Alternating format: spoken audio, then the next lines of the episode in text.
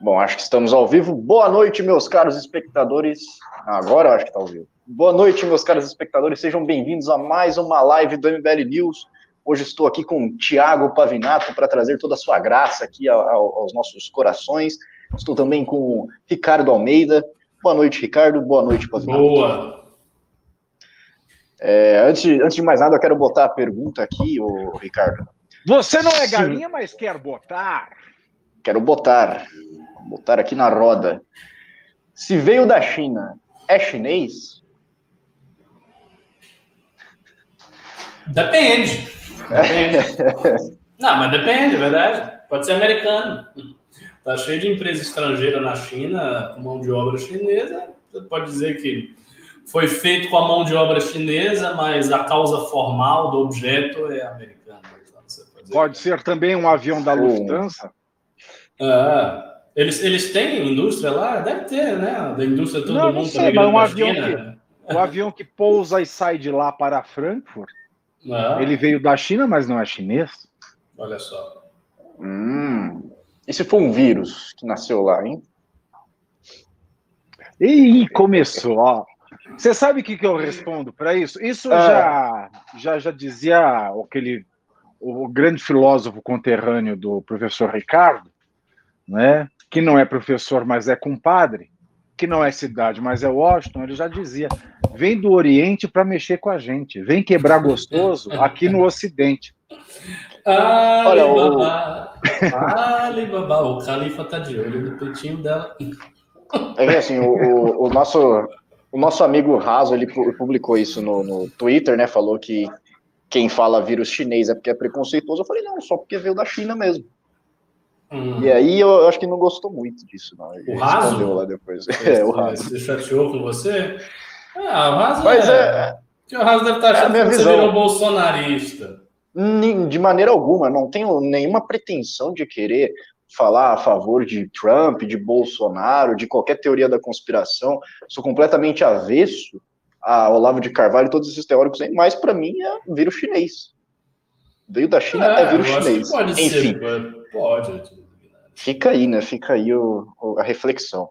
Vamos, vamos começar o programa de hoje. A gente tem uma pauta aqui, mas eu queria falar de um assunto interessante. Ontem a gente recebeu 100 reais de pimbo para falar desse assunto, não deu tempo, então a gente vai falar hoje que é justamente a Constituição do Chile.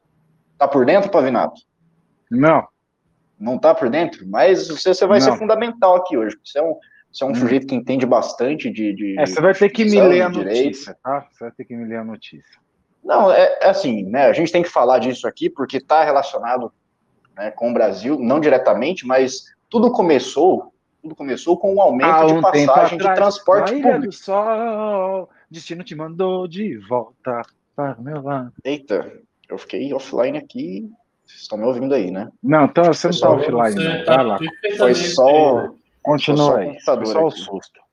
Não, foi só o computador. Aqui ainda está, né? Bom, vamos seguir então. É, tudo começou com o aumento de passagem de transporte público, né, muito parecido com o que aconteceu aqui no Brasil também, lá em 2013, né, começou a revolta, e uma das saídas que o, o Pineira encontrou para essa revolta, que não era uma revolta simplesmente com passagem, o Pavinato. Era é, não revolta, era só pelos 20 centavos. Não, não era, só, só pelos 20 centavos. Exatamente. As pessoas estavam indignadas também com, o, com a política lá, indignadas com as instituições democráticas, as instituições políticas e, acima de tudo, com a Constituição porque de certa forma esse povo não se identificava com essa Constituição, já que ela foi é, outorgada né, no, no período da ditadura de Augusto Pinochet. Então o pessoal lá não ficou muito contente, eles, eles não se sentiam representados por essa Constituição, e o Pineira falou: bom, eu tenho um povo revoltado aqui, e eu acho que a minha única saída é dar alguma coisa para eles, ou a gente vai ter um problema muito maior aqui. E o que o Pineira deu foi um plebiscito para decidir se, se vai ter uma constituinte ou não.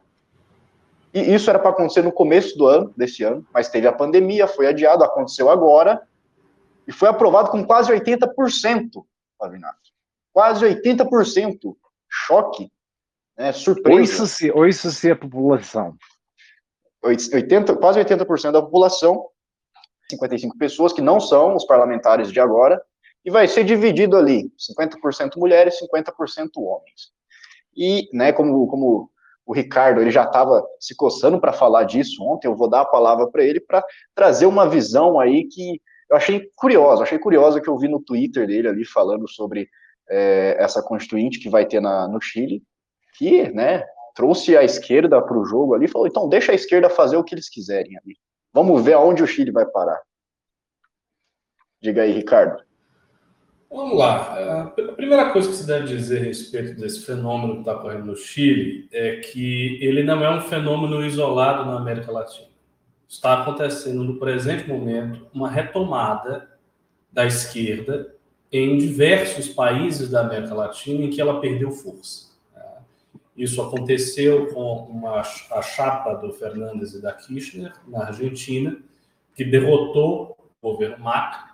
Governo Macri que não entregou aquilo que havia prometido, havia prometido uma estabilização da economia da Argentina, o que não aconteceu de maneira nenhuma, seja por falta de habilidade política, seja por falta de força, seja por falta de compromisso. Em suma, as razões podem ser variadas. O fato é que ele não entregou aquilo que prometeu. Né? E a chapa da Kirchner voltou ao poder na Argentina e a situação econômica da Argentina continua muito grave e não parece ter uma saída muito simples. Né? A situação da Argentina está muito grave há muito tempo, então é algo realmente preocupante. Na Bolívia, eh, recentemente, o presidente Luiz Arce, eleito agora, que pertence ao partido do Evo Morales, o Movimento ao Socialismo, o MAS, né? partido esse que perdeu a sua cadeira presidencial quando houve uma suspeita de fraude na última eleição. O Evo Morales ia para o seu quarto mandato sucessivo, ele havia feito uma emenda, eh, uma alteração da Constituição boliviana para que permitisse a ele ter mandatos indefinidos, ir para o quarto mandato sucessivo, mas ocorreu um, um fato muito estranho na eleição da Bolívia, que foi a queda repentina de energia caiu toda a energia. As urnas que até então estavam dando a vitória para o seu adversário, quando voltou a, a, a contagem dos votos, apareceu lá que o nome do Evo Morales está na frente. Então, esse, esse fato fez com que a Organização dos Estados Americanos declarasse a, a, a, eleição suspeita de fraude. Houve uma comissão que foi até a Bolívia, averigou isso aí, e a OEA não reconheceu. Uh, evidentemente, a esquerda interpreta isso, dizendo que houve uma pressão por parte dos Estados Unidos, que é, é um dos assinantes da OEA, e que essa pressão, na verdade, foi um golpe de Estado sobre o Evo Morales. Enfim, é uma, é uma questão uh, disputada aí narrativamente pela esquerda, mas o fato é que uh, o, o partido do Evo Morales voltou agora ao poder o governo da, da Janine Anhes não satisfez os anseios da população e o, o Luiz Arce venceu o Carlos Mesa por 51%. Ele venceu no primeiro turno, venceu muito bem vencido. E o adversário estava com cerca de 28% dos votos. Ou seja, uma vitória uh, claríssima. Então, o partido do Evo Morales volta ao poder. Lembrando que o atual presidente da Bolívia já foi ministro da Economia da Bolívia. Então, é um quadro histórico do mais. Uh, no Equador, a gente tem uma situação eh, de protestos. Eu não sei se esses protestos do Equador estão acontecendo agora, nesse exato momento, mas há pouco tempo atrás, alguns meses atrás, o Equador estava numa situação também dramática, com uma esquerda muito forte nas ruas, tentando voltar ao poder. E agora, eh, no Chile, esse plebiscito com ampla participação, com ampla participação da população chilena, ampla participação.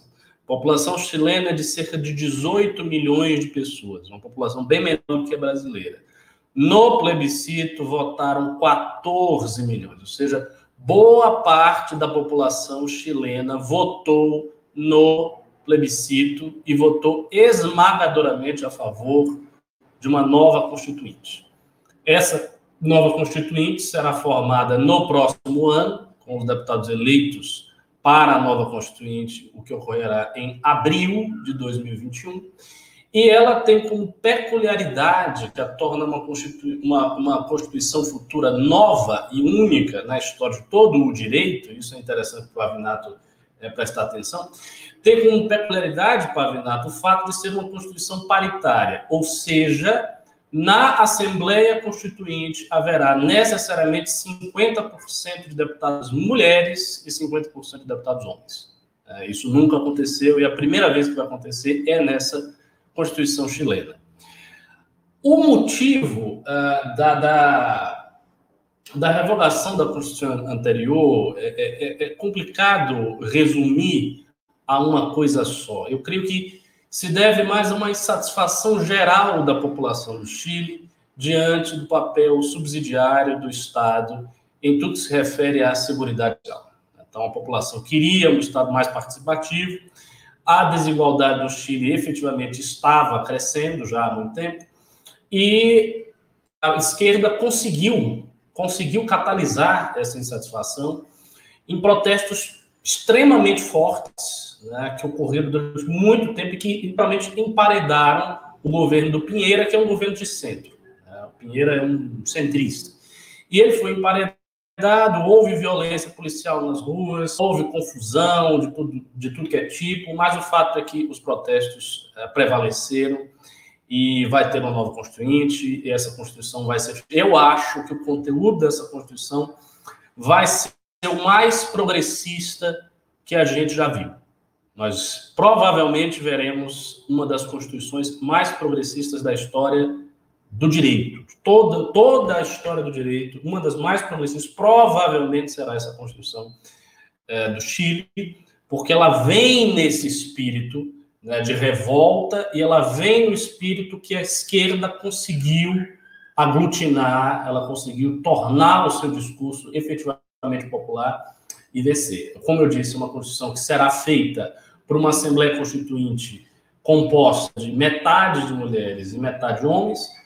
Muito provavelmente as mulheres que estarão na Assembleia Constituinte são feministas, até porque uma das líderes do movimento, uma das vozes mais expressivas de tudo isso, que é a Gael Iomães, é uma feminista, está no Twitter dela, a primeira, a primeira palavra que ela se define no seu próprio Twitter é feminista. Então, Vejam vocês qual vai ser o conteúdo dessa Constituição. Sobre o autoritarismo da Constituição, que foi feito durante a vigência da ditadura do, do Pinochet, os analistas eh, apontam que os dois dispositivos constitucionais mais autoritários já haviam sido removidos. O primeiro era a limitação do pluralismo político, excluindo da órbita da legalidade partidos marxistas, o que foi já revogado há muitos anos atrás. E o segundo dispositivo era a possibilidade de algumas uh, eleições indiretas feitas pelo Exército e pela Suprema Corte. Uh, um outro dispositivo que também há muitos anos já havia sido revogado. Então, não é tanto o conteúdo da Constituição que contava para esse movimento. Era muito mais a sua origem, o fato dela estar vinculada à época do Pinochet e o fato dela atribuir ao Estado um papel subsidiário menor, limitado no que se refere à ampliação do sistema de segurança social.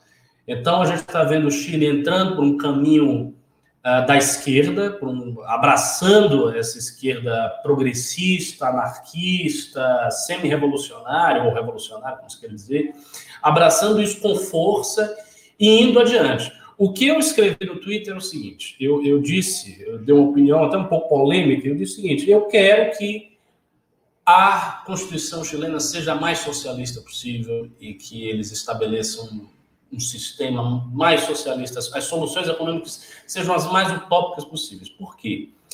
Porque a população quis isso. A população quis isso, a esquerda conseguiu convencer a população, então está na hora deles vivenciarem aquilo que estão pregando. É, é muito importante isso, porque a esquerda, em toda parte, guarda uma posição muito confortável, que é a posição de, uma, de um crítico universal da sociedade e das instituições. Então, a esquerda uh, não vai ao poder. Quando vai ao poder, tem que fazer uma série de concessões à burguesia, como foi o caso do PT, de acordo com a ótica da extrema esquerda faz uma série de concessões, não faz um governo que ela própria esquerda considere é, representativo do que ela acha, e aí nós vemos sempre uma renovação da esquerda a partir da crítica, e não uma renovação da esquerda a partir da construção efetiva. Então está na hora da esquerda no Chile construir o seu país. Eu quero que ela construa. Ah, mas isso vai significar a destruição do Chile? Não sei. Não sei. Se a esquerda estiver correta nas suas formulações, não vai significar. Se ela estiver errada, vai significar. E aí nós vamos ver a prova da realidade. Né? Mesma coisa acontece aqui em São Paulo. Eu já disse várias vezes. Se não for o Arthur, prefeito de São Paulo, eu torço para ser o Boulos.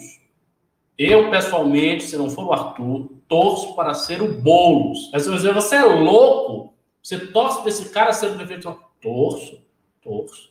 Porque ele tem uma série de propostas que ele acha que ele pode fazer, que ele tem condição, já prometeu. Pronto, eu quero ver na realidade. Eu quero ver sentado com a caneta na mão fazendo o que você está dizendo que vai fazer. E aí vamos ver. Bota né, as, suas pro, as suas propostas, o seu programa para o jogo, para ver na realidade o que, que vai acontecer.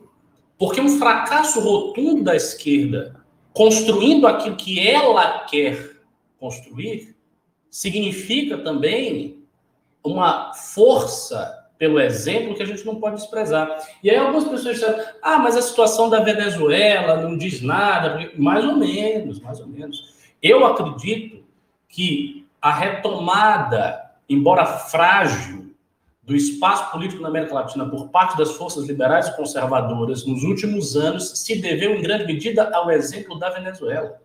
O exemplo da Venezuela, o exemplo negativo, malfadado, malogrado da Venezuela, serviu de trunfo retórico em toda a América Latina para a ascensão de alternativas àquilo que foi considerado corretamente como o exemplo máximo do socialismo bolivariano, que foi considerado o paradigma do que não fazer. Então, isso aconteceu. Né? Isso aconteceu na América Latina.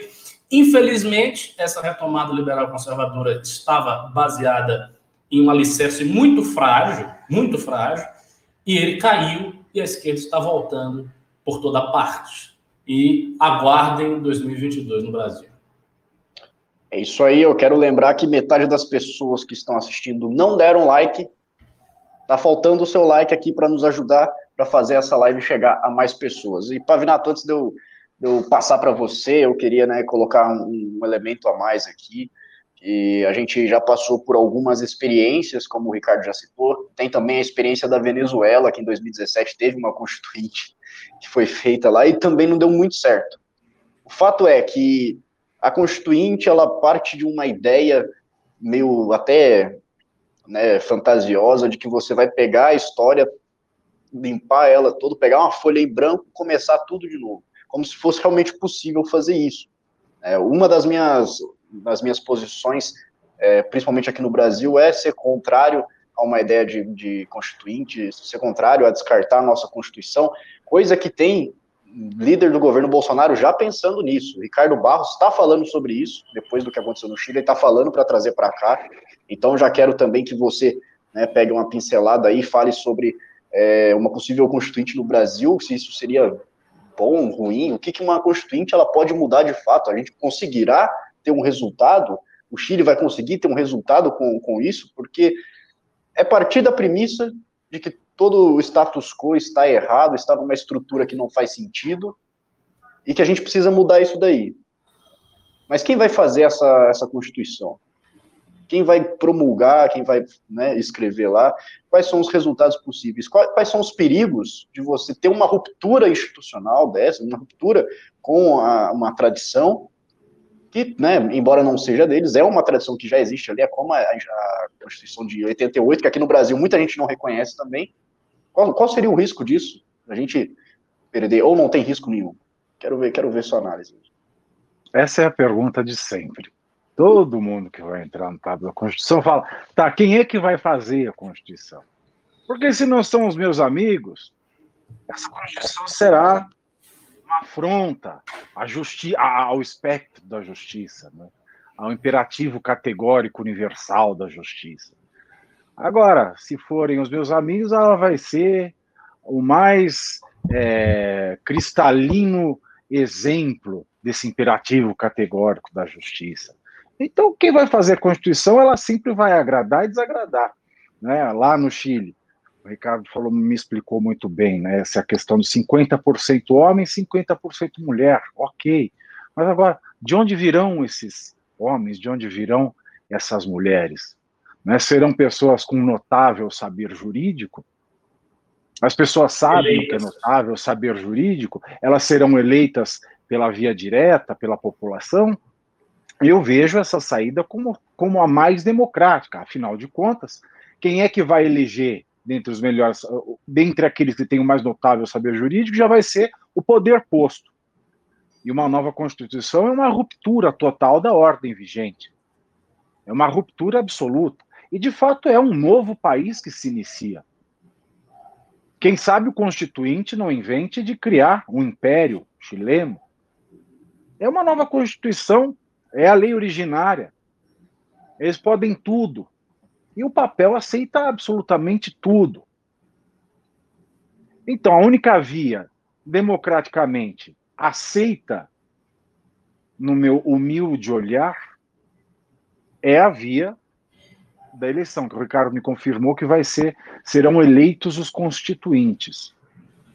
Agora, o Chile é um país que não passou pelas mazelas que os outros países têm passado com essa oscilação de racionalidade na aplicação das políticas públicas.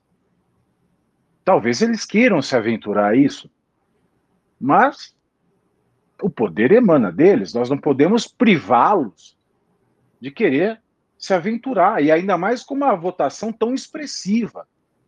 Mais de 80% da população quer uma nova Constituição. Então, que tenha uma nova Constituição. Não discordo em absolutamente nada. O que agrada é que, apesar da desigualdade posta, o Chile é um país com, um, um, com níveis de educação muito maiores que o nosso. A população ela tem mais discernimento para escolher entre aqueles que vão se dispor ao cargo de, de poder, ao cargo de constituinte, né, o poder é, legislativo originário, porque nós vemos, mesmo quando os governos do Chile eram de esquerda, nós não tínhamos representantes bizarros da esquerda. Né? A Michelle Bachelet, ela foi uma, ela sempre foi de esquerda, mas ela nunca adotou uma postura bolivariana dentro do Chile. Então, essa margem né, educacional que o Chile tem dá uma certa segurança, até mesmo para o povo dizer: eu quero uma nova Constituição. Eu acho que precisamos de uma nova Constituição, então eles terão uma nova Constituição. E o Constituinte ser escolhido pelo voto direto, a despeito não é, dos 50% homens, 50% mulheres. Eu só não sei como é que vai se dar isso, já quando a maioria da população quiser por exemplo, votar mais em homens do que em mulheres, ou se mulheres vão votar em mulheres, homens vão votar em homens. Aí, neste ponto, neste ponto, eu vejo é, como uma agressão à liberdade da nomeação daqueles que vão ser os constituintes. Por quê? Porque eles já estabelecem uma regra que, que embarreira o pensamento democrático. Eles querem uma nova Constituição. Eles querem escolher quem será o constituinte. E se a maioria da população escolher 90% de homens, 90% dos melhores colocados forem homens? Essa é uma pré-constitucionalidade da Constituição? A regra da maioria é uma regra crua. E se todas as mulheres do Chile votarem em homens? Eu acho que colocar é, é, é, essas barreiras né, na, na escolha democrática pura, na escolha, na simples escolha da maioria, é você ter uma pré-constituição. E se as pessoas forem votadas, não atingirem o percentual mínimo de 50% das mulheres, os mais votados se revoltarem, fizerem a Constituição sem esse 50%, nasce uma nova Constituição. Como é que eu vou dizer uma Constituição que não preenche o requisito de pré-constitucionalidade? Né, eu acho que ele andou bem até colocar lá para a população decidir se quer a nova Constituição ou não. Ok. Vamos escolher pelo voto direto quem vai ser constituinte? Ok. Agora, essa questão da, do número mínimo de homens e do número mínimo de mulheres, se a sociedade ela quer uma nova Constituição porque ela entende que a Constituição atual não atende os anseios dela, ela há de pressupor que a própria sociedade também saberá escolher aqueles que vão compor o poder constituinte originário. Essa é a minha única crítica. Não é nenhuma crítica ao feminismo. Se a população toda votar em feministas, que seja 90% dos constituintes, dos constituintes mulheres feministas. Mas se ela votar em 90% de homens, que sejam 90% de homens. Eu acho esse critério de pré-constitucionalidade é, é uma novidade tão grande né, que a gente está se deparando nesse momento, que não dá para a gente falar em termos exatos, né, em, em, em, imperativo categórico de justiça. É tudo muito novo. Né? A gente nunca viveu de uma forma assim tão, tão explícita, tão escancarada, um processo constitucional que estabelecesse uma norma de pré-constitucionalidade ao processo constitucional. É tudo novo. Mas se o Chile quer e se o Chile assim estabeleceu, o Chile assim terá. E eu acho muito, é, como é que eu vou dizer? Eu acho muito mais seguro um país como o Chile ter um processo como esse, obviamente, do que o Brasil passar por um processo dessa mesma natureza. Afinal de contas, quem é que seria o legislador hoje no Brasil? Se a gente olhar o nosso legislativo de Rui Barbosa até hoje, eu prefiro a bomba atômica do que uma nova constituinte. Ela vai ser muito mais útil ao país do que uma nova constituinte. E o grande problema para que os países estejam nesse, nesse movimento de ah, quero uma nova constituição, a, constitu, a constituição. A constituição não condiz com os anseios populares, a constituição ela atrapalha o desenvolvimento do país, tudo é culpa da Constituição, tudo é. E no Brasil é tudo culpa da Constituição mesmo. Nós temos uma Constituição ruim, mas que não faz e que não faz sentido nenhum, mas o povo do Brasil também não faz sentido nenhum. O ajuntamento geográfico brasileiro não faz sentido nenhum. E da amostragem de constituintes também não poderia sair sentido nenhum. Eu ia usar uma analogia aqui que usam para o caso do, do, ateísmo, mas eu nem vou, para não ser mal interpretado, né, é, é, vou, vou usar com outras palavras. Quanto tempo levaria um animal irracional para que, batendo numa máquina de escrever, escrevesse uma peça de Shakespeare? É mais ou menos isso. Se a gente for respeitar o, as balizas democráticas, as balizas representativas do Brasil, a gente nunca vai chegar numa Constituição a contento. Então, no Brasil, a gente precisa manter a Constituição de 88. E o que a gente precisa para que a Constituição de 88 não seja toda hora violentada é de legisladores bons. Nós não conseguimos representantes para fazer boas leis. O sistema constitucional brasileiro, por mais falho, por mais incongruente, por mais é, abrangente que seja, ele permite que nós tenhamos um sistema de normas que faça sentido. Mas o legislador brasileiro, seja ele o vereador, aliás, começando pelo vereador, passando pelo deputado estadual, chegando no deputado federal e no, e no senador, o nosso poder legislativo ele deixa o sistema jurídico absolutamente caótico. O Congresso Nacional ele é capaz de aprovar uma, um projeto de lei num mês e no mês seguinte ele é capaz de aprovar um outro que revoga aquele do mês passado. E isso aconteceu de forma absurda. Por exemplo, hoje o problema da Cracolândia é praticamente insolúvel. Por quê?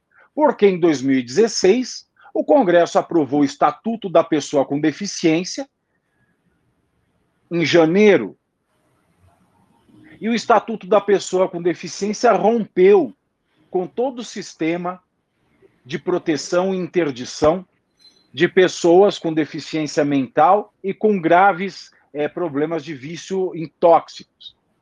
Só que cinco meses depois, o mesmo Congresso, com a mesma composição, aprovou um novo Código Civil que aprovava normas que se contrapõem ao Estatuto da Pessoa com Deficiência, mas não diziam se o Estatuto da Deficiência foi revogado. Então a gente ficou com um buraco no Código Civil, no Estatuto da Pessoa com Deficiência, no Código Civil e nas atribuições do Ministério Público. Como é que as instituições democráticas brasileiras podem funcionar quando a gente não tem legislador que preste? A gente tem na Câmara de Vereador gente que acha que é candidato a prefeito, não sabe as limitações do vereador e não sabe aquilo o que ele pode propor ou não. Aí chega na Câmara, na, na, na Assembleia Legislativa dos Estados. As pessoas não fazem ideia do que faz um deputado estadual. Chega em Brasília, então, ninguém, quem é deputado federal não sabe qual é a diferença dele para o senador, e o senador não sabe o que está fazendo ali, e nem o que está fazendo o deputado federal. E o povo também não sabe. E o povo também não sabe. E o povo brasileiro também não sabe. E o povo brasileiro não tem ideia qual é a diferença do prefeito, do governador, do presidente. Que se dirá do vereador para os deputados e para o senador? Que se dirá qual é a função de um juiz, qual é a função de um promotor? Se nem o legislador sabe, que dirá o povo que não é educado para responsabilidade para o sistema democrático? Então, num país como o Chile, eu não vejo problema de uma nova constituinte. Eu só fico meio em dúvida, dentro do arcabouço é, do que é justiça, do que é democracia, de uma cláusula de barreira para constituintes. Eu só fico meio confuso nisso, mas é, é uma confusão acadêmica. Eu não vejo empecilho nenhum, já que foi feita essa opção. Agora, aqui no Brasil, quando a gente fala em nova constituinte, quando a gente fala em nova constituição, ah, você pode ter certeza absoluta que é golpe, que cheira mal, porque o povo brasileiro não sabe, não sabe distinguir nem a função dos seus legisladores, que se dirá, que se dirá se for convocada uma nova Assembleia Nacional Constituinte. Aí o povo está lascado, porque o nível do nosso Congresso, tirando por base o nível do nosso Congresso, ele vem despencando desde Rui Barbosa.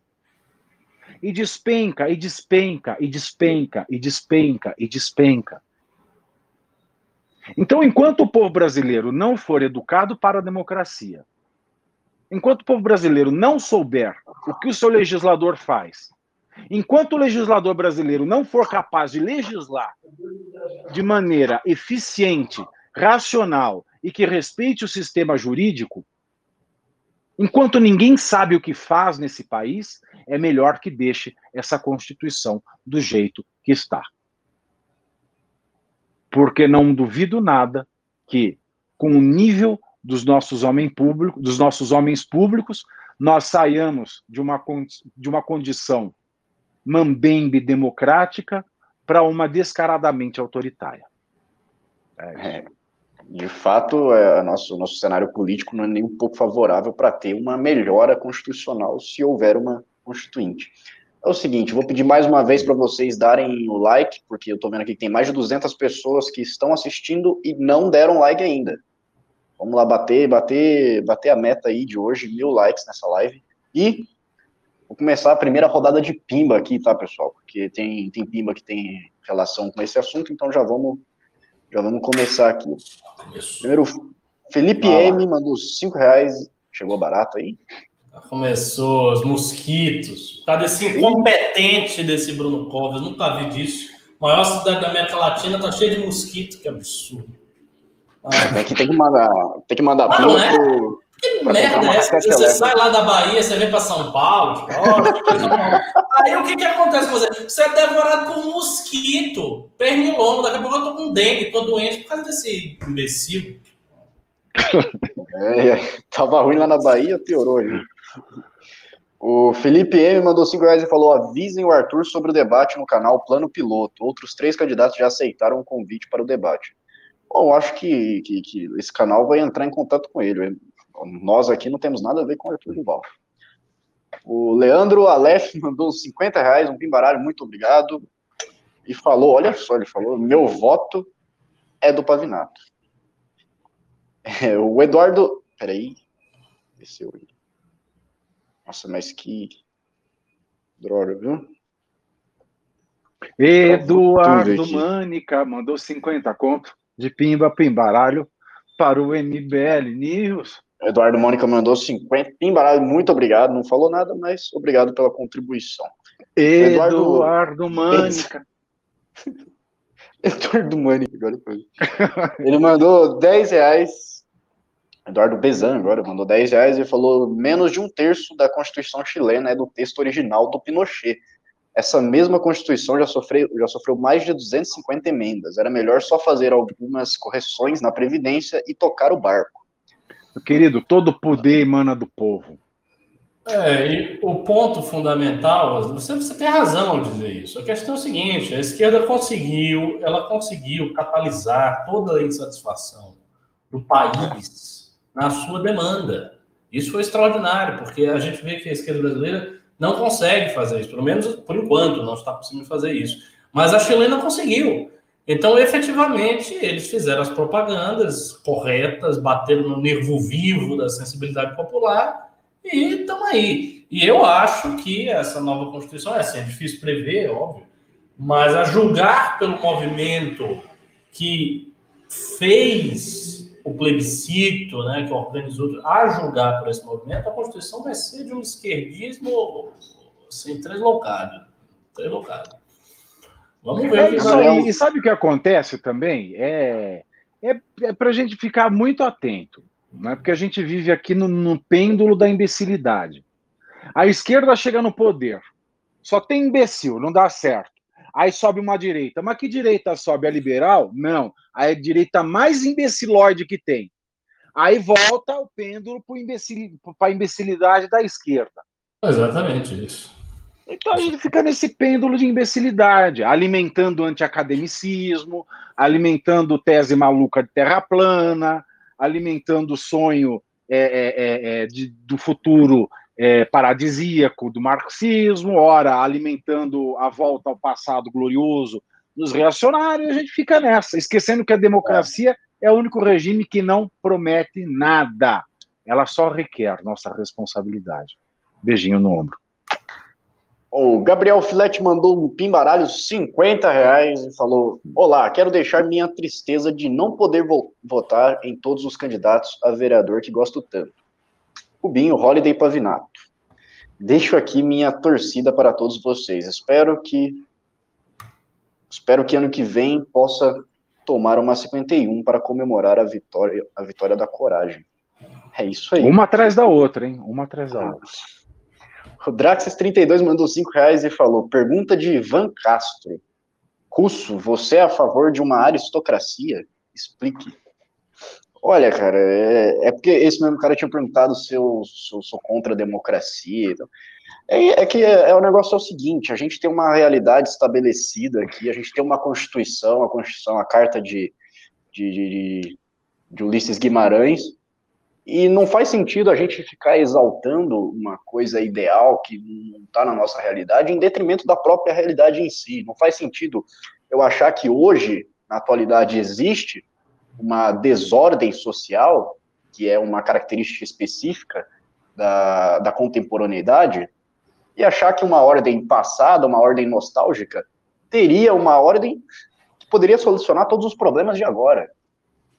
Isso se chama ser, ser ingênuo, ser inocente, achar que essa ordem que já existiu algum dia poderia trazer algum benefício agora, acreditando que naquela época não existia desordem.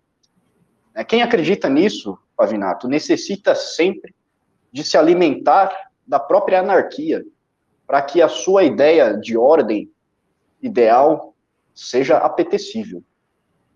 Afinal de contas, já dizia já dizia Gofredo da Silva Teles em O Direito Quântico, que existe ordem até na desordem. Exatamente. E, né, do mesmo modo, vale para quem fica idealizando aí é, uma realidade que seria ideal no comunismo, no, fascismo, seja lá qualquer que seja a ideologia. O fato é que nós temos uma realidade aqui, nós temos uma Constituição que está aqui conosco, um sistema político, instituições, e o que a gente tem que fazer é trabalhar com isso, é trabalhar em cima disso e não ficar idealizando alguma coisa que não esteja na nossa, na nossa terra aqui. É, podia ser melhor? Podia, mas é o que tem, né? É aquela coisa, quando a minha você fala, mãe, o que você fez para comer hoje? Ah, fiz tal coisa. Ah, eu não gosto, ah, estou com fome. É até que podia ser, até que podia ser melhor, mas é, você também pode achar que algo seria melhor e não, não seria. Não seria. Eu acho que bom mesmo só o lugar que o Ulisses Guimarães está, que é a Ilha da Fantasia, que ele é. pegou aquele helicóptero, foi para a Ilha Fantasia e está lá até hoje lá. De, de, de, camisa assim aberta até o umbigo, bermudão, colar havaiano, assim, assim tá lá Senhor Democracia. Guimarães. Senhor Democracia, vamos lá.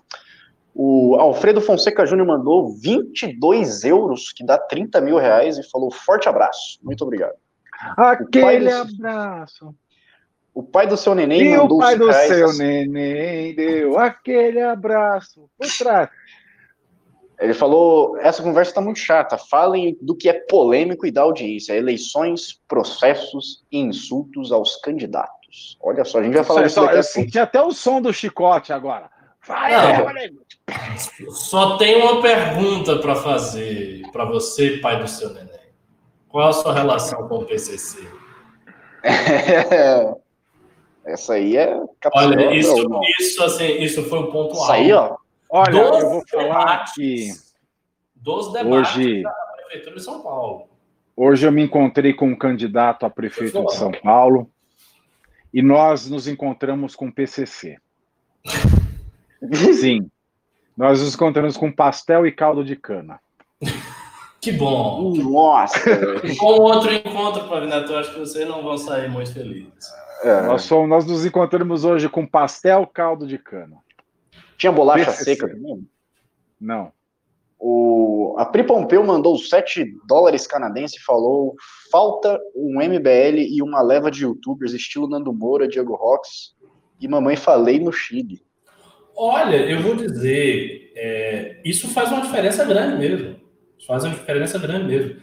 A, a, existência desses formadores de opinião, inclusive bolsonaristas, tal, que popularizaram uh, slogans liberais, conservadores, teve uma, uh, como é eu vou dizer, um impacto em prevenir que a classe média, que é a classe transformadora por excelência, não é o povo, é sempre a classe média, que a classe média tivesse sido capturada pelo pensamento de esquerda no Brasil.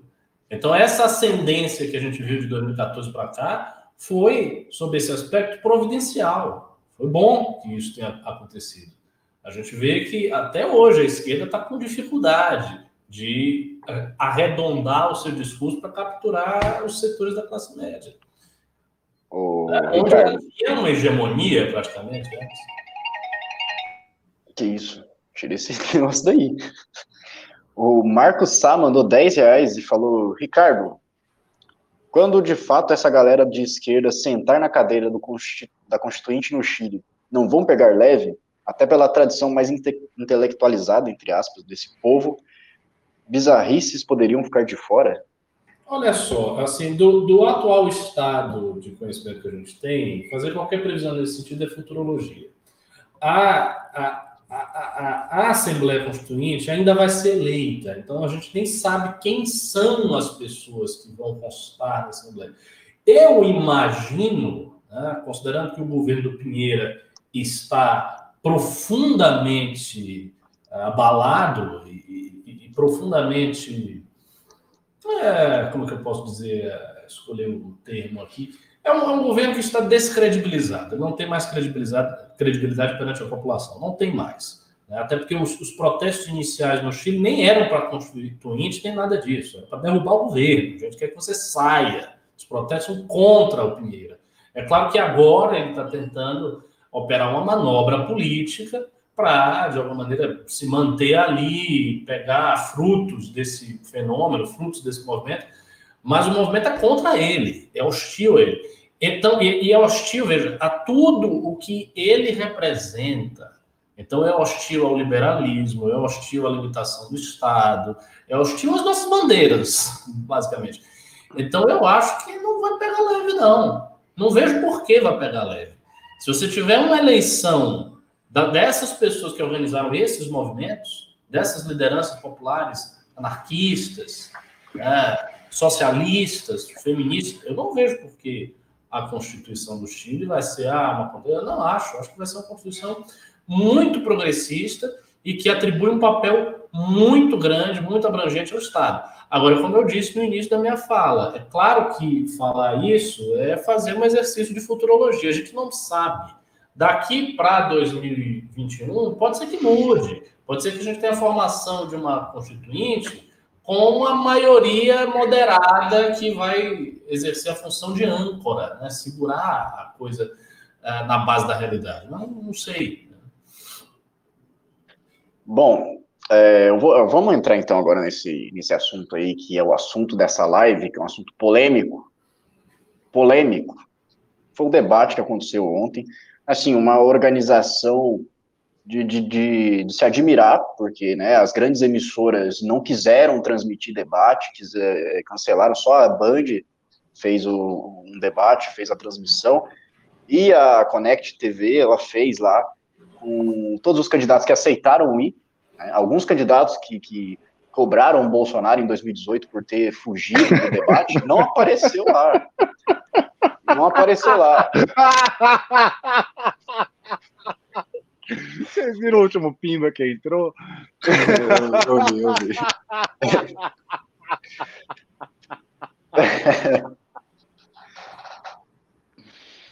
Tá bom, posso continuar? Ah lá, ele vai até sair por aí. Enfim, é, a gente teve uma, um debate que foi bem interessante, teve momentos quentes ali que a gente né, viu circulando aí nas redes sociais. Eu, eu, achei bem interessante também, Ricardo, o momento ali que teve. O senhor lave a boca para falar de roubo comigo, né? Teve muita gente que estava achando que o Arthur estava com mau hálito ali, porque estava todo mundo mandando ele lavar a boca, não sei o quê. O senhor, lave a boca! Lave a boca para falar. Senhor, não lave a boca. Não leva um, não leva um prego para casa sem saber. Eu não tenho uma condenação. Assim, é, a, gente, a gente sabe que, que acabou o debate ali, o ponto alto foi a questão do PCC, nós, nós temos que né, trazer isso para a roda já, e o Tato, o candidato do PT, ele já saiu e processou o Kim e o Arthur. Processou e perdeu. Processou e perdeu. E ainda por cima o juiz falou que é, realmente alguns veículos noticiaram ali que existia uma suspeita do vínculo do, do, do Tato com um deputado que tinha se encontrado ali, supostamente tinha se encontrado com membros do PCC. Ou seja, a pergunta ela tem fundamento. E ele acaba de perder ali. Agora, eu quero entender o seguinte, o, o, o Ricardo. Primeiro, qual, qual, é, qual é o resultado, o que, que você vê de benéfico, de, de maléfico que trouxe esse, esse debate? Né? quem, quem saiu mais beneficiado desse debate, quem, quem mandou bem, quem mandou mal, e também é, por que que Boulos está fugindo dos debates? Vamos lá, vou começar pelo final. É, essa coisa de Boulos fugindo do debate, está fugindo, está fugindo, evidentemente é, é uma peça de retórica publicitária nossa e dos candidatos que não são Boulos, e eu acho natural que as pessoas usem. Posto isso, não é que o Boulos está fugindo do debate. Não acho que o Boulos tem medo de debater, até porque ele é um bom debatedor. O que acontece é o seguinte: os candidatos que estão na frente dele, que são o Bruno Covas e o Russomano, não estão indo no debate. Então não faz sentido, do ponto de vista de um cálculo de campanha, ele ir para debates onde ele é o candidato que está muito à frente de todos os outros. Então não vai fazer isso. Então, quem é que não, não está indo no debate? É o Boulos, o Márcio França, o Bolsonaro e o Covas. Claro, porque estão na frente. O candidato que está na frente não gosta de ir em debate. Os caras vão no debate, quando você tem assim, um debate na Record, na Globo, na TV, um negócio muito grande, que agrega muito para o candidato, aí ele vai. Debates menores em TV não sei o quê, em TV municipal de outra cidade, em, em espaços que não têm a audiência esmagadora da TV, não são interessantes para os candidatos que estão na frente. Então, eu acredito que a decisão do Boulos é essa.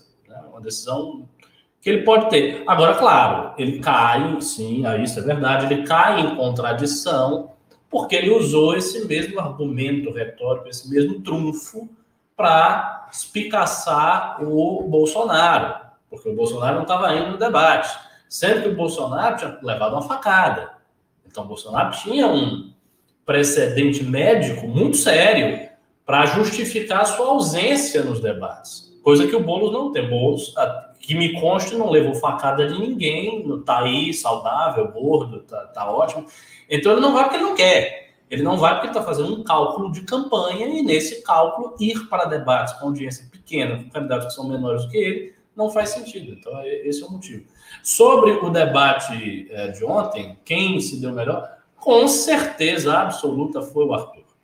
Uh, eu acho, inclusive, que o Arthur debateu bem melhor neste debate do que no primeiro. Aliás, eu tenho observado uma coisa boa Arthur. Em todo debate ele está melhorando. O Arthur está sempre melhorando.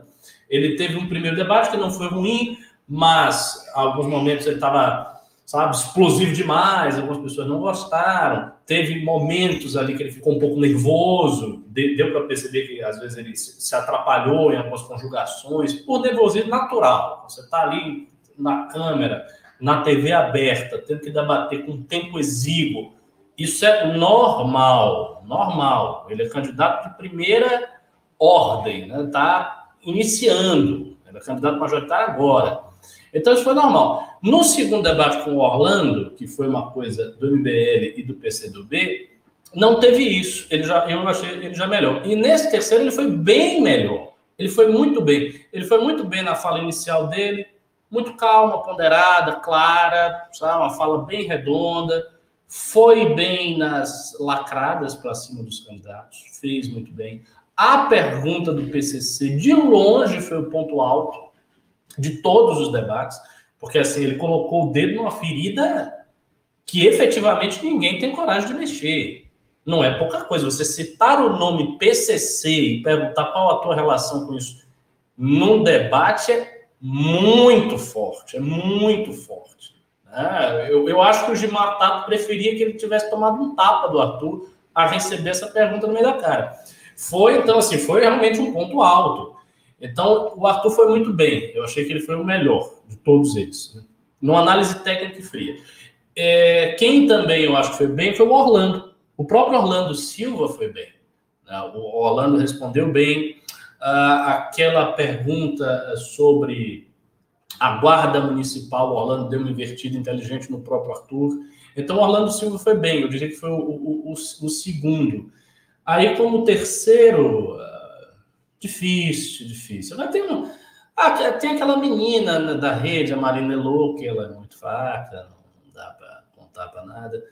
E a Joyce não, não foi ruim, mas a, a Joyce não passa muita sinceridade. Na, e na pergunta do fundo, ela, ela deu uma resposta ensaiada, quer dizer, ah, eu estou no jogo para jogar. mas não convence, sabe? Quando você, quando você bate muito nessa tecla do fundo, você fica presa a ela. Eu, eu, particularmente, eu já falei aqui várias vezes, eu não gosto disso. Desse negócio, ah, não vou pegar nenhum centavo. Não, não gosto. O MBL adota essa linha. E o Arthur adotou essa linha né, nessa campanha muito ostensivamente. Isto vai ter um preço. O preço é você ficar preso a esse discurso durante muito tempo. O MBL entenda que esse é o preço. Agora, a Joyce fez, fazia a mesma coisa. Só que ela não quis pagar o preço. Ela falava, ah, lá, lá, lá, lá, lá, aí na hora do vamos ver, meteu a mão nos 10 milhões. Então a incoerência está dada. Não adianta ela dizer, ah, eu estou jogando o jogo do jeito certo. Sim, e antigamente as pessoas não jogavam o jogo do jeito certo? Por que você criticava? Ah, mas aí é diferente. Porque, qual é a diferença? Não tem diferença nenhuma. Ela é o candidato, ela pegou o fundo, ela disse que não ia pegar e pegou. Acabou. É isso. A pessoa fica presa ao seu discurso. Eu, eu digo, se eu tivesse a oportunidade de ser candidato, pudesse, pegaria todos os recursos que me dessem. Todo recurso que caísse na minha mão, eu ia usar. Isso eu sempre disse, faria assim se eu não estivesse no MBL, se eu fosse candidato. A pessoa que ouve isso, ela sabe o que eu vou fazer. Então ela pode escolher querer votar em mim ou não. Aí vai da pessoa. É isso. Ô, Pavinato, antes de eu passar para você, deixa eu colocar mais uma perguntinha aqui, tá? Se esses debates estivessem ocorrendo hum. na Rede hum. Globo, hum. na Record e nas outras, hum. no SBT, por exemplo, né, que o Arthur cobrou o SBT ao vivo, as pesquisas e até o resultado seriam poderiam ser diferentes, já ter uma modificada ali, ou isso é supérfluo para democracia? Nós vamos saber isso no dia da, da votação. Nós vamos chegar no dia da votação e vamos saber qual é o valor da rede aberta de televisão para as eleições, seja ela em qualquer esfera. A depender do resultado destas eleições, com esse combo de novidade, não é? Que a pandemia, é a utilização da rede social, é a falha, a fragorosa falha da direita que foi insensada ao poder em 2018, essa confusão ideológica que a América Latina está vivendo, até como espelho dessas, dessa corrida presidencial nos Estados Unidos, a votação desse ano vai ser a grande prova de fogo para os canais de televisão do Brasil. Se o Arthur Duval tiver uma votação expressiva ele vai ser. Aliás, é, isso é uma coisa muito muito gratificante, sabe, de fazer parte deste projeto. Isso, por mais que as pessoas que estejam nos assistindo é, gostem ou não gostem é, de nós, sejam as pessoas aqui, nossos é, fiéis é, acompanhantes, sejam haters, Goste você ou não goste do Arthur, o Arthur ele está sendo um símbolo. E a depender do resultado das urnas, no dia 15 de novembro, é esta eleição deste candidato que vai dizer se o jeito de fazer política no Brasil vai continuar o mesmo ou não. Por quê? Porque a Joyce e tudo e muita dessa reflexão nasce do discurso da Joyce chapatada. Né? Você lembra que ela falava lá na, na, na, quando ela pegou, quando ela acabou com o pingo nos is? Ela falava chapatada na esquerda, adorava isso.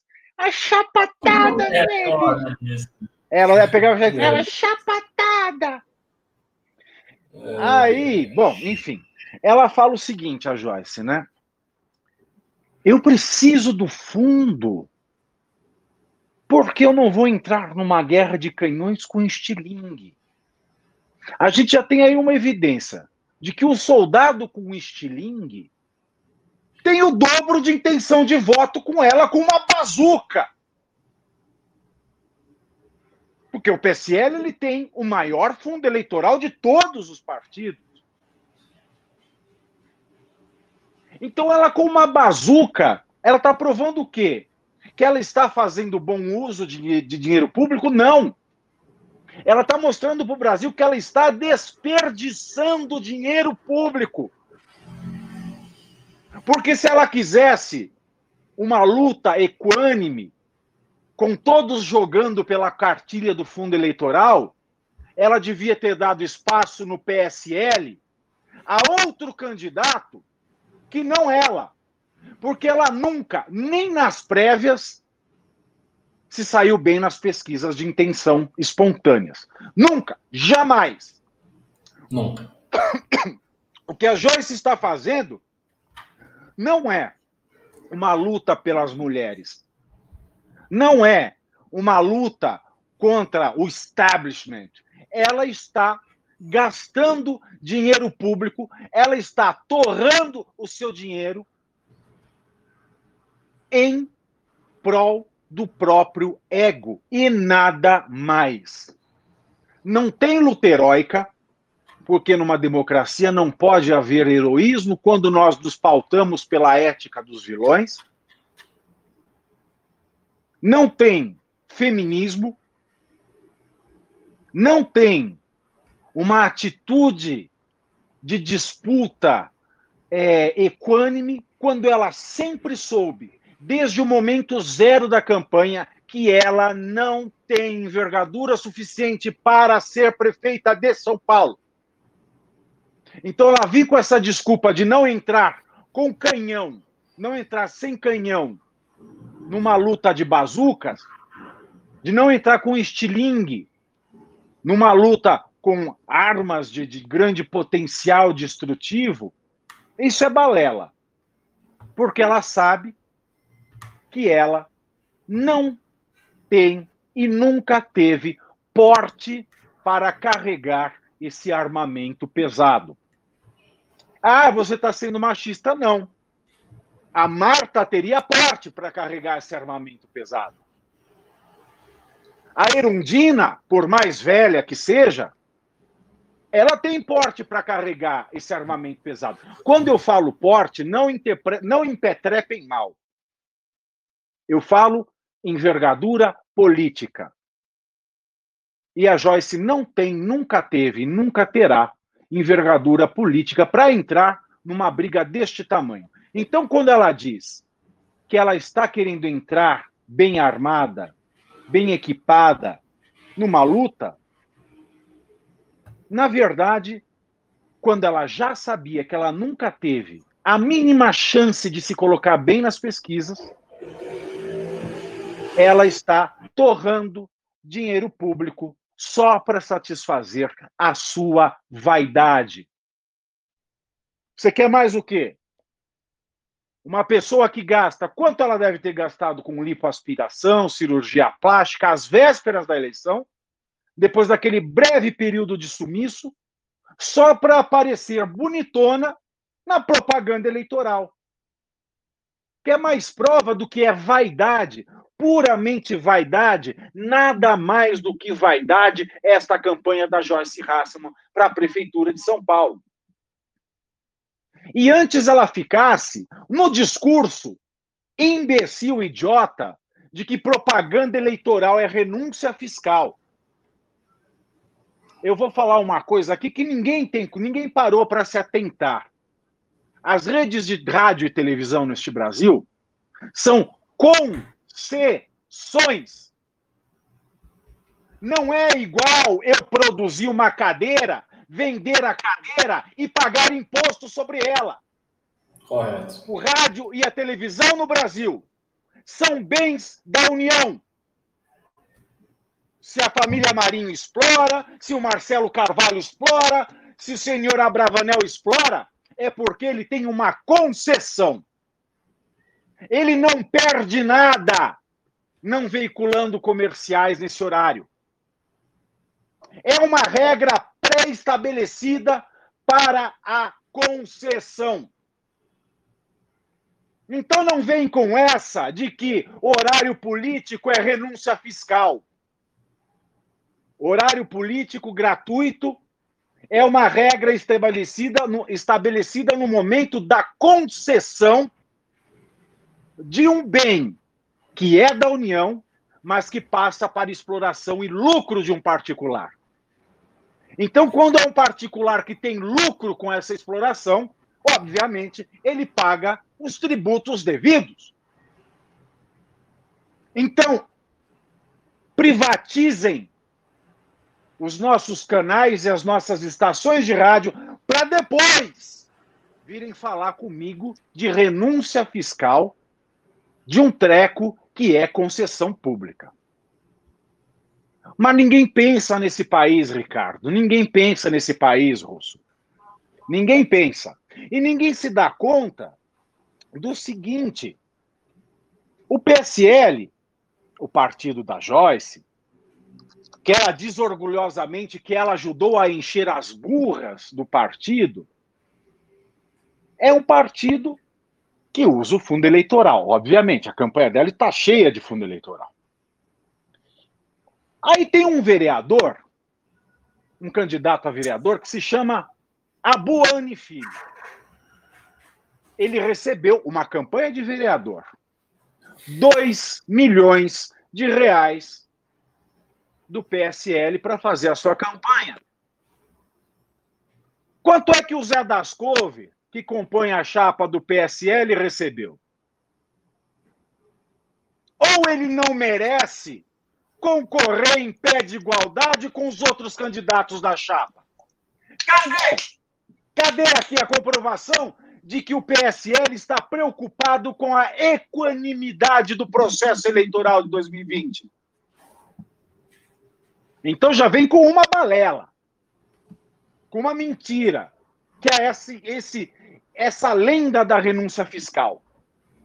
Quando as empresas recebem concessão, sabendo que o presidente pode fazer rede nacional de rádio e televisão e também sabem, a partir das renovações da concessão, que tem que dar o horário eleitoral gratuito e que é o Congresso que decide se tem ou não, é a legislação que define se tem ou não que cumprir o horário eleitoral gratuito. Isso não é renúncia fiscal, sabe por quê? Não é renúncia fiscal porque a União, o Brasil, a União, os estados e os municípios estão usando aquilo que é seu e que foram concedidos. Essa, essa dancinha do horário eleitoral gratuito ser uma renúncia fiscal é porque nós não temos ideia. Ninguém parou para pensar que o fato gerador não é a televisão, não é uma iniciativa, não é a iniciativa privada pura e simples. As empresas que tocam o rádio e a televisão são empresas privadas, claro, mas elas não podem operar um canal de televisão e nem uma estação de rádio, porque isso não é delas. Isso é do Estado brasileiro. Entendam de uma vez por todas. O Estado brasileiro está usando aquilo que é dele para promover a democracia. Exatamente. Então já precisa parar para pensar nas coisas e não aceitar essas balelas inventadas por advogado tributarista só para desqualificar o discurso. Ora, se o Estado brasileiro não se valer da rede nacional de rádio e televisão para veiculação dos candidatos, ele vai se usar do quê? Já usa de dinheiro público, não quer usar da, do tempo de rádio e de televisão, que é uma miséria que é uma miséria, que não é nada perto de um fundo eleitoral de 2 bilhões. Por fim, passado esse ponto, a questão do PSL dar 2 milhões para um candidato a vereador, isso prova que o partido está preocupado com tudo, menos com a equanimidade do processo eleitoral de 2020. Em terceiro lugar, quando ela vem e chama um partido de nanico, quando ela vem, ela chama um partido de nanico e fala assim: a gente não usa aquilo que a gente não tem. Sabe a minha vontade, que quero dizer para a Joyce, Então, por que, que a senhora usa as palavras vergonha? Por que, que a senhora usa as palavras honradez? Porque a senhora não tem. Porque se tivesse, não falava isso. A gente não usa o que a gente não tem. Chamar um partido de nanico, desqualificando-o para a corrida eleitoral, é o mesmo ato que homens diziam há 60 anos atrás sobre as mulheres. Elas não podem ser absolutamente capazes porque elas têm os sexos infirmitatem. Elas são o, o, o, o sexo frágil. Você desqualificar um partido por ele ser nanico é você sambar na cara da democracia. É você sambar na cara do povo. É você se vangloriar daquilo que você prometeu combater, Joyce. Você era contra o fundo, mas agora você dá risada. você é nanico, você não tem dinheiro.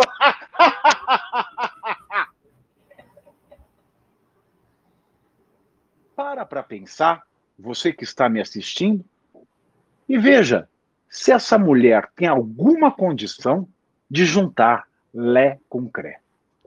Falei demais.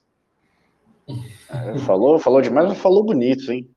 Falou bonito e realmente isso aí que você trouxe ó, precisava ser trazido. Essa fala da Joyce aí foi vergonhosa. Um negócio esdrúxulo.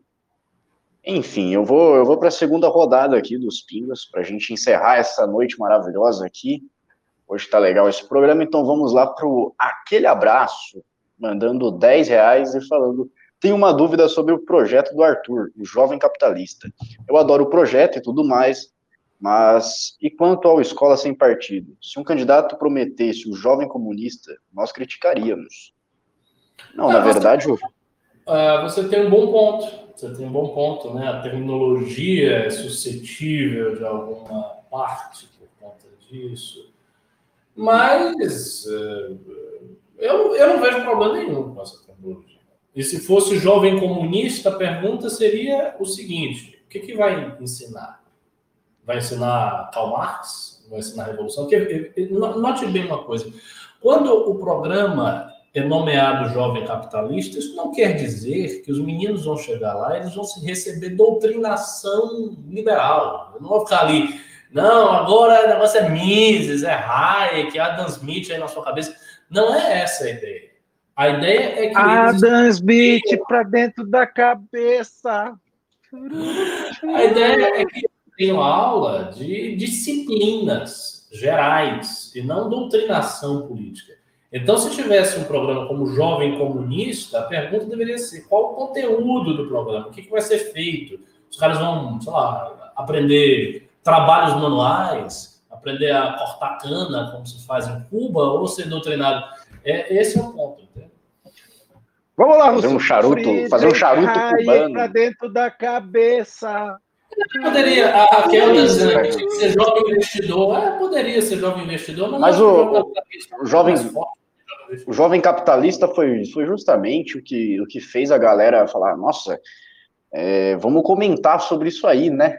E, e foi parar nos trend topics, enfim.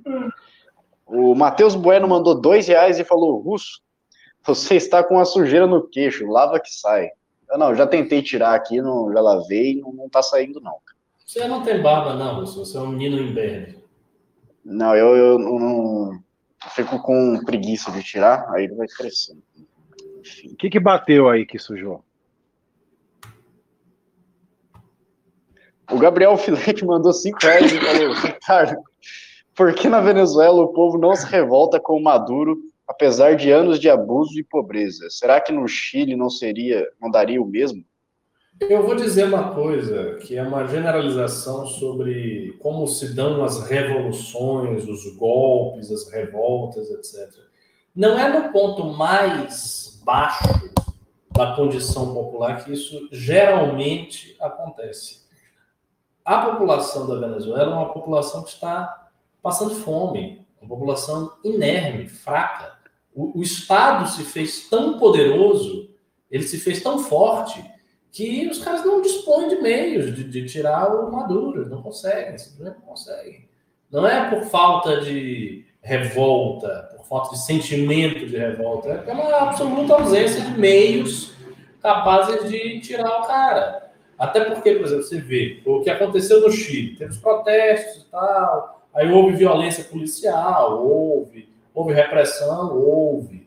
Mas a repressão que ocorreria se isso tivesse acontecido na Venezuela, na China, na antiga União Soviética, em Cuba, seria muito maior, muito maior. Esses partidos não têm nenhum tipo de limitação humanitária ou limitação ah, extraída do, do, liberalismo, de certas garantias individuais. Não, ia ser pau e acabou. E pronto. Pronto. Quando você tem uma situação dessa, é difícil. É difícil. De vez em quando, se consegue fazer uma revolução em situação semelhante. Foi o que aconteceu no Irã. A Revolução Iraniana de 1979 foi feita depois de muitas e muitas violências da polícia secreta do Shah, a Savak, que matava manifestante, prendia muita gente, matava Ayatollah, eles fizeram a revolução. E conseguiram. Então aí até hoje.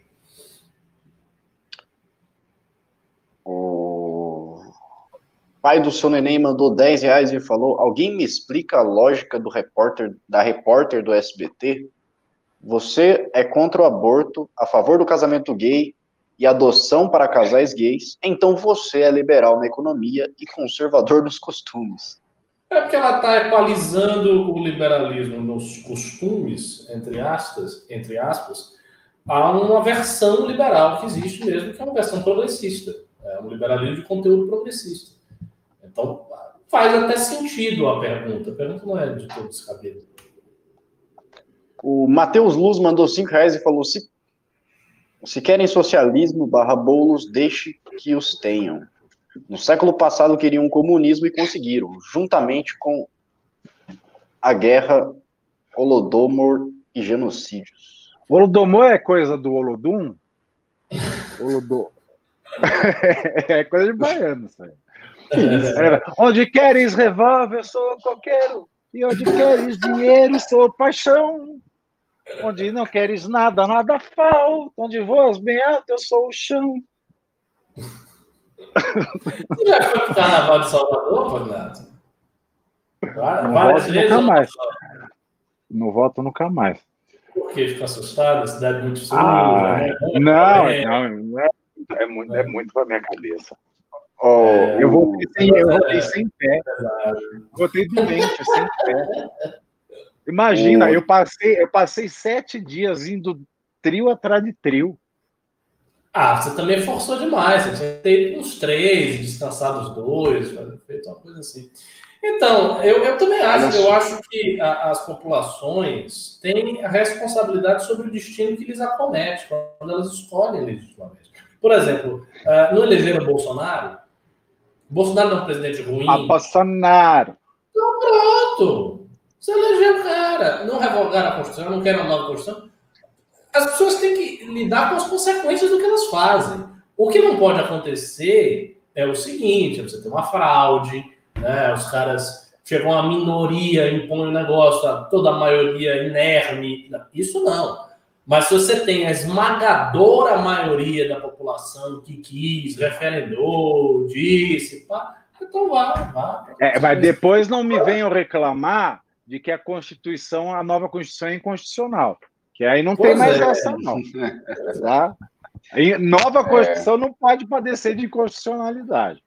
Eu, eu, eu, acho que vai rolar o um processo lá e boa parte da população não vai considerar legítima também, vai ficar a mesma coisa de novo. É, é isso aí. O Wanderlei não É isso, gente. Vai, não, não, não, tem mais aí. porra, tem que Tem mais, tem mais. Tem que ver Eu sei, vou, vou, acelerar aqui. Vamos lá.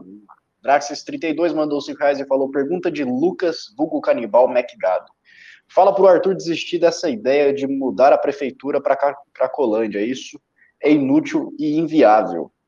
Não, não é inútil, é um negócio né, simbólico que faz a diferença sim. É um negócio que é, coloca, coloca ele como justamente o candidato que está é, se comprometendo de fato em trabalhar em relação à revitalização do centro e à Cracolândia. Enfim, não vou me estender sobre isso aqui. O Anderley Pastrello mandou 10 reais e falou: Arthur, com a política de não usar o fundo eleitoral, está pondo a moral como valor maior, pois é difícil resistir à sedução do dinheiro fácil. Está sendo tolo? Não, está sendo coerente. É, ele está sendo coerente com o que ele sempre disse. Isso é inegável. mas ele está sendo coerente, não pode, eu não posso negar. Está sendo coerente, está sendo corajoso, está tá se apoiando em doação, né? Assim, eu acho assim, moralmente é uma opção superior, de fato. Você abdicar de usar do dinheiro público, que afinal de contas não é dado pelos seus eleitores, e buscar uma via de uma doação privada. Eu acho muito bom, mas eu não faria, não. Eu pegaria todo o dinheiro. É verdade, eu sempre disse isso. Todo dinheiro, todo dinheiro que tivesse aí, eu pegar tudo. Não, comentaram aqui, o Ricardo, aqui, falaram, uhum. ainda bem que o Ricardo nunca vai ser candidato. É. O, o Renato Alves. Eu só acho o seguinte, deixa eu só eu acho que as qualidades políticas do MBL vão muito além dessa opção de pegar ou não pegar o fundo eleitoral. O MBL tem muito Sim, a mostrar, tem muitas pautas, tem muita coisa. E detalhe final: o fundo não é ilegal. As pessoas que estão usando o fundo eleitoral não estão cometendo um crime. Não é a mesma coisa que você meter a mão no dinheiro da saúde, você roubar merenda, botar no bolso e gastar na eleição. Isso é, isso é crime. Os caras não, não estão cometendo crime. Existe um dinheiro que lhes é designado e eles estão pegando o dinheiro e usando para campanha. Tá Vocês já roubaram merenda aqui? Vocês já roubaram merenda? Não, não. Nunca roubaram mesmo, sabe? Quando, quando, quando dava não, bolacha recheada no, no, recreio, aí você ia parte, você dava um jeito de desviar a bolacha daquele dia. Quando. Sabe? Vocês nunca era... foram para a escola pública? Quando eu era. Quando claro, eu era, quando eu era estudante, eu gostava de pedir a merenda alheia. Eu comia a minha, aí eu ia em várias pessoas e ficava pedindo sempre um pedaço, ia comendo vários, assim, uma galera grande. Era assim, eu comia ah, sempre. Você nunca chegou a fanar a merenda? Não, roubar não. Eu, não, eu repetia. Ah. Eu comia, ah, escondia o meu prato. eu, não, eu não podia. Eu escondia meu prato ah, e então você roubava a merenda. Você roubava a merenda. Você roubava a merenda, tá vendo? Olha, o Renato Alves mandou cinco reais e falou: tem que pegar esses discursos maravilhosos de Pavinato e compartilhar no Facebook para ajudar é, não sei se eu posso falar isso aqui, mas para ajudar a divulgar a campanha, não posso falar o Isso aí. Enfim, tá aqui, ó, vai faltar um minuto para nove horas, vai começar o debate, né? Eu recomendo que vocês assistam. Eu não, não posso falar também onde que vai ser transmitido, né? O, Nem isso pode falar. Carcará, não sei, não sei. É, não posso falar certa pessoa, né? Vocês imaginam quem é. É, um bicho cara, que voa que nem gavião. Vocês sabem aonde foi transmitido ontem. Enfim. Muito Isso obrigado aí. pela sua audiência, pela sua paciência, os pimbas aí, suas doações, os likes que arrasaram hoje, toda essa interação maravilhosa aqui no chat. Agradeço o Thiago Pavinato por sua participação aqui e também Ricardo Almeida, muito obrigado. Boa noite a todos e até